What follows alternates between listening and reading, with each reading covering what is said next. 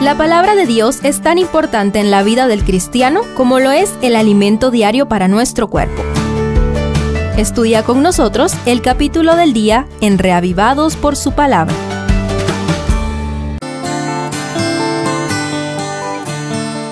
Mateo 19, siguiendo la metodología temática de este Evangelio, presenta tres tópicos muy importantes.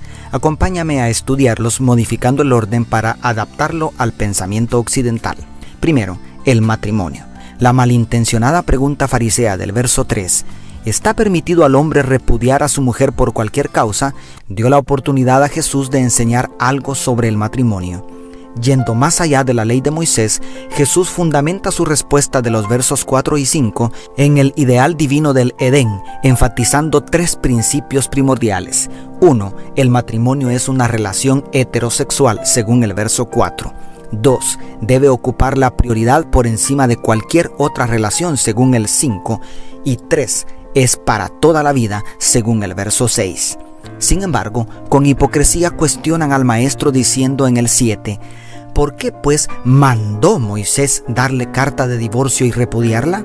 A lo cual Jesús responde categóricamente en los versos 8 y 9. Por la dureza de vuestro corazón, Moisés os permitió repudiar a vuestras mujeres, pero al principio no fue así. Y yo os digo que cualquiera que repudia a su mujer, salvo por causa de fornicación, y se casa con otra, adultera, y el que se casa con la repudiada, adultera cerrando así totalmente cualquier brecha al enemigo para destruir el matrimonio por cualquier causa, excepto por la falta de castidad prohibida por el séptimo mandamiento de la ley de Dios. La respuesta del Señor es tan contundente que los discípulos le dicen en privado según el verso 10, si así es la condición del hombre con su mujer, no conviene casarse. A lo cual Cristo responde en los versos 11 y 12 que si el ideal edénico es difícil, ¿cuánto más lo será el celibato, el cual tampoco es para todos ni nos asegura una mayor santidad? En otras palabras, el plan original del Creador para la felicidad familiar jamás podrá ser superado por ninguna modificación humana. Segundo, las riquezas. A partir del versículo 16 registra el diálogo de Jesús con el joven rico, quien llegó con una actitud diferente a la de los fariseos y, sin embargo, con la misma creencia de justificación por las obras, evidenciada por la pregunta, ¿qué bien haré para obtener la vida eterna? según traduce la Biblia de las Américas. Por su evidente sinceridad, Jesús trata de enseñarle que solo Dios es absolutamente bueno que debía guardar los mandamientos, según el verso 17, y que renunciara a su amor por las riquezas para lograr la perfección que tanto anhelaba obtener y los tesoros celestiales, según el 21. Lamentablemente, aquel joven se fue triste porque, según él, tenía muchas posesiones. Pero lo que quizá Mateo desea enfatizar es que esta entrevista provee la oportunidad para que el maestro le enseñe a sus discípulos uno, que es más fácil pasar un camello por el ojo de una aguja que entrar un rico en el reino de Dios, según el verso 24. 2. Que lo que para los hombres es imposible es posible para Dios, según el 26.